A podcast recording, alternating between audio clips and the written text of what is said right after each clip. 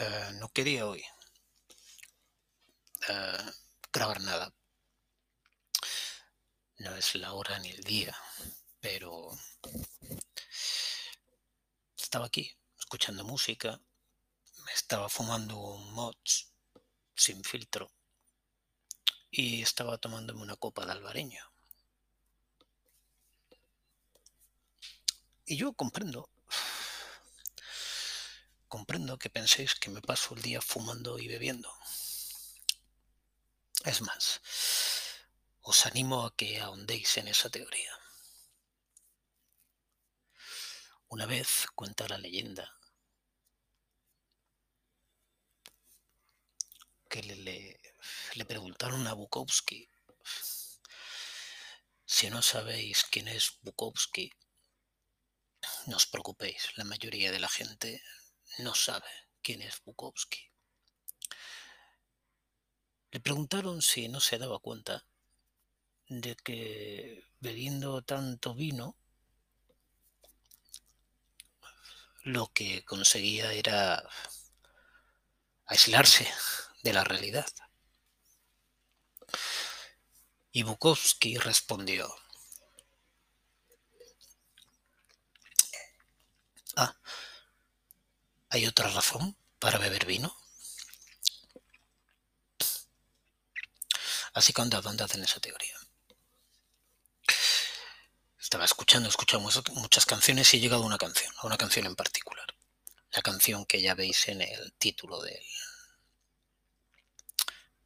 del podcast, no tiene más sentido repetirla, pero sí quiero hablar de esta canción porque es una canción muy especial una canción muy especial para mí, de un disco muy especial para mí, de una banda muy especial para mí. Que la banda sea muy especial para mí no quiere decir que es la banda que me apetece escuchar en cada momento, cada día, en cada fiesta. No. Pero si me pusierais contra una pared de ladrillo descascarillado a las cinco y media de la mañana mirando al este, y mientras los primeros rayos del sol despuntan al alba y rompen la noche, un batallón de ocho fusileros me apunta y tuviera que responder cuál es el mejor grupo de la historia de la música rock y solo en esas condiciones respondería,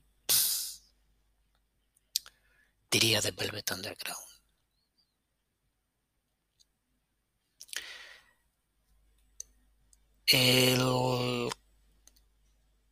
este disco es el disco menos Velvet Underground de todos los discos oficiales de la Velvet Underground. Se llama Loaded. Y precisamente por ser el menos Velvet Underground, precisamente por ser una traición al espíritu de la Velvet Underground, precisamente por ser una puta escoria de disco nacido del asesinato de la Velvet Underground y coger un conjunto de canciones que te ponen la piel de gallina. Es lo que permite que la Velvet Underground tenga una coda a la altura de sus inicios.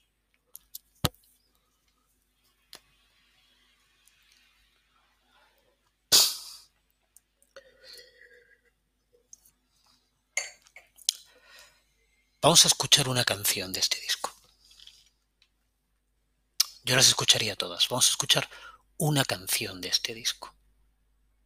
La segunda, el corte número 2.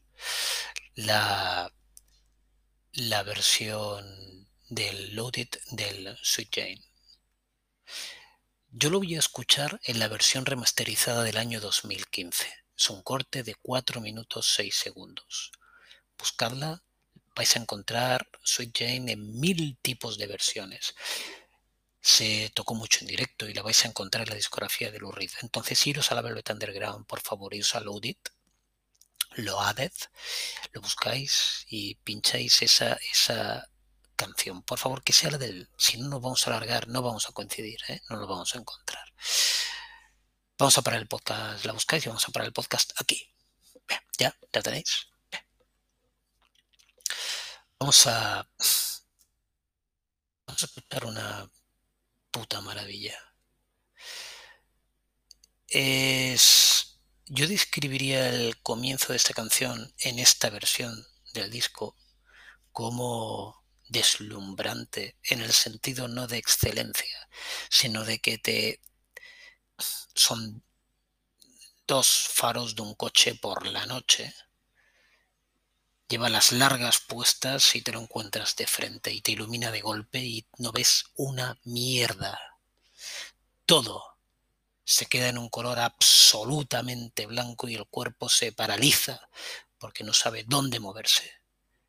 No controla, ha perdido sus límites y cuando encuentras ese, ese sonido de pequeñas hadas, esas chispas en los ojos por el, por el deslumbre. Cuando crees que estás atravesando una puerta que te lleva a otro sitio, ataca el rock and roll. Ataca el rock and roll con una voz contenida, ronca, suave.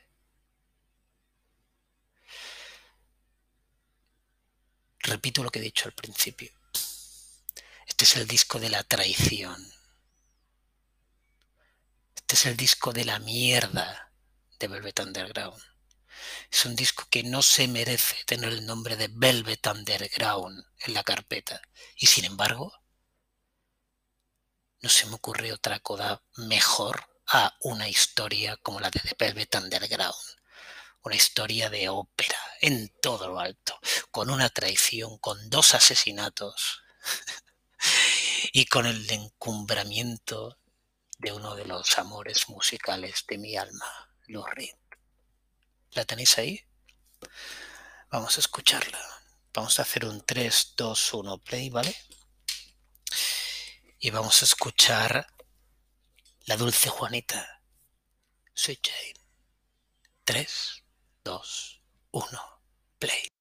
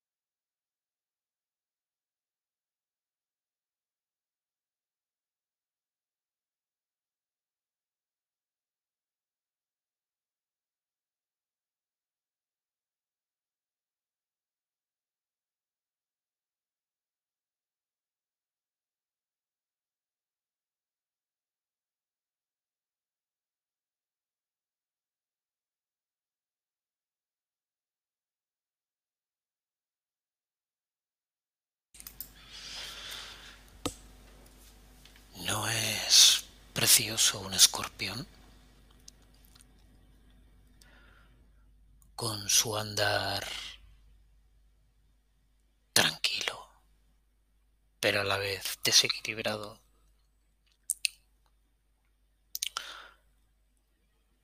con el conocimiento del veneno que lleva,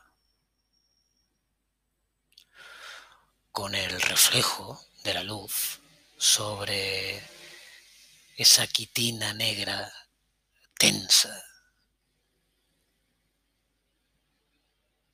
reluciente, jade, cuero. Lou Reed era el escorpión de la Velvet Underground. Y era bello.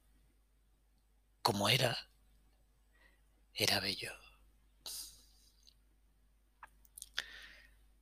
Es un poco paradójico que hable de la Velvet Underground. En la primera vez aquí ponga una canción de Loaded, pero como no elijo las canciones que pongo, sino que dejo que aparezcan, me ha parecido esta y no la quería dejar marchar. Esta es una canción para llevarse a la isla desierta. Es una canción para para escuchar solo y para escuchar acompañado. no es una virtud común entre las canciones que permitan a la vez generar la misma vibración solos y acompañados y que además destilen el espíritu de la misma manera.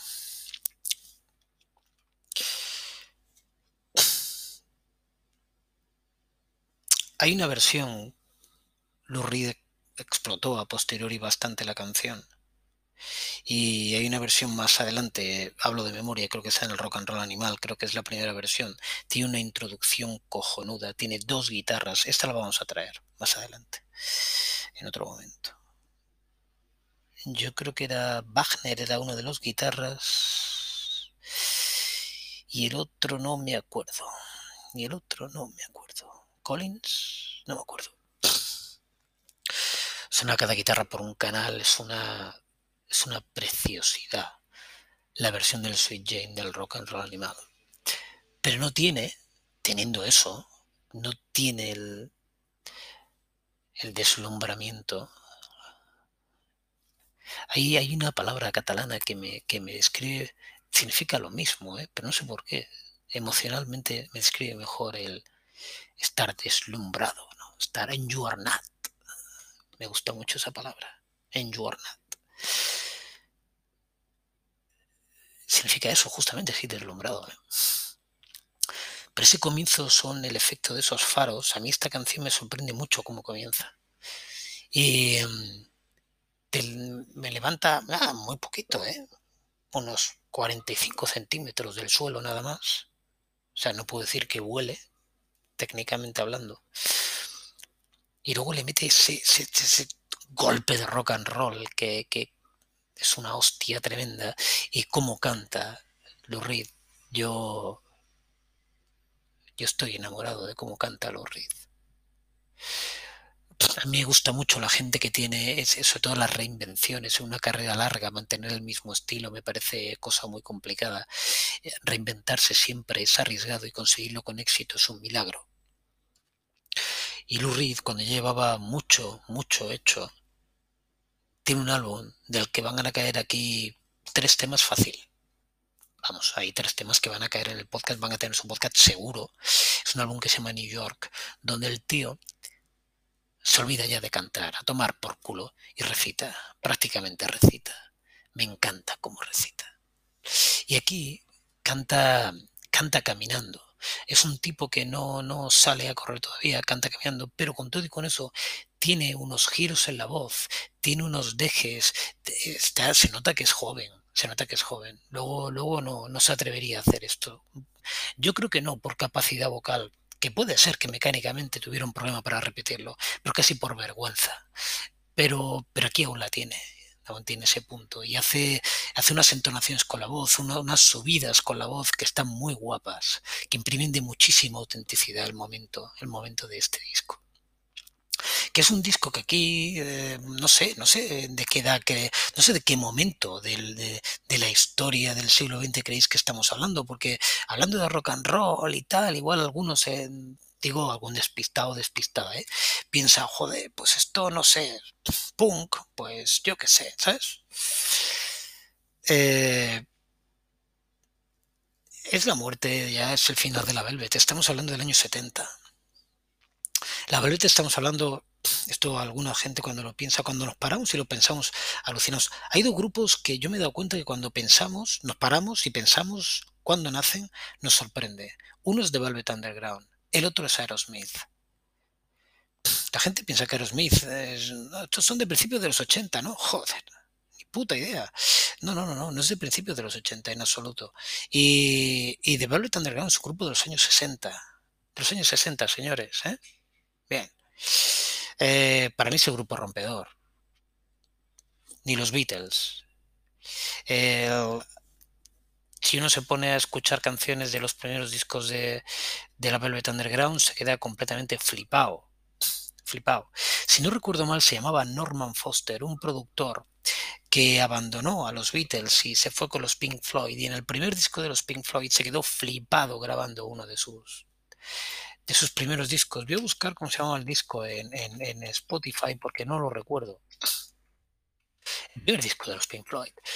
Creo que el pavo se llamaba Foster. Esperad que os lo voy a decir por el disco. Sí, sí, sí, sí, claro. The Piper at the Gates of Down. Of Down. Em, bueno, este disco es un disco eh, para, para... Hay que contextualizar las cosas. Este disco es increíble que se hiciera en el año 1967 y la canción a la que estoy haciendo referencia se llama Intellectual Overdrive.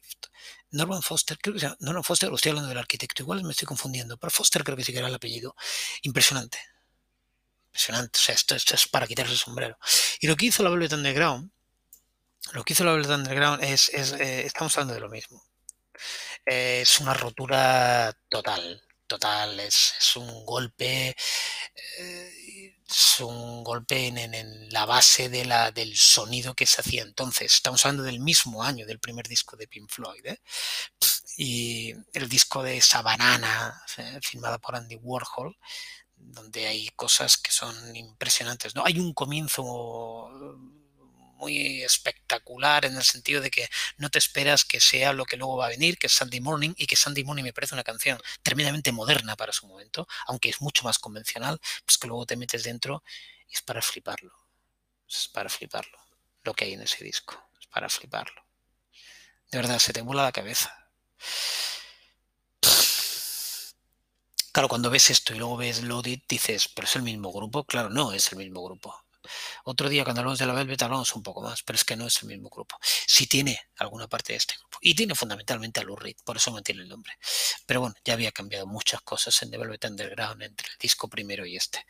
Y, em, si queréis, la escuchamos otra vez. O que, me he ido de tiempo, se me ha ido la pelota. Se me ha ido la pelota. Escuchadlo otra vez. Es un disco que os recomiendo que que lo escuchéis tantas veces como queráis. Porque es un disco muy accesible pero, pero es un disco con mucha historia, es un disco muy significativo, es icónico. Y voy a hablar, cuando me gusta la carpeta, hablo de la carpeta, me encanta la carpeta de este disco. Primero porque me gusta el dibujo y el cómic. Y entonces es una carpeta, de un, es un dibujo, es una entrada de metro, de la que, bueno, pues sale un hedor ahí en forma de burbuja, no burbujas, no, no sé cómo decirle, nubes de color rosa. Eh, y es muy significativo todo. Es muy significativo que te invite a entrar a un sitio donde huele mal. Es muy significativo que el hedor que se le da sea un olor de color rosa. Es muy significativo que, el meterse dentro de la ciudad conlleve que las cosas están podridas. Eh, yo la tendría en cualquier sitio de mi casa. Lo tendría en un cuadro en cualquier sitio de mi casa. Me encanta. ¿Qué coño? Me la voy a comprar solo. Pues no tengo esta carpeta, ¿eh? Me la voy a comprar solo para tenerla. Impresionante. Bueno, lo dejo aquí, no puedo ponerla dos veces. Ya pasamos de 20 minutos y me van a cortar el podcast si no tengo que pagar, ya sabéis. Ordaindu. Eh, besos a todas, besos a todos. Gracias. Hasta luego.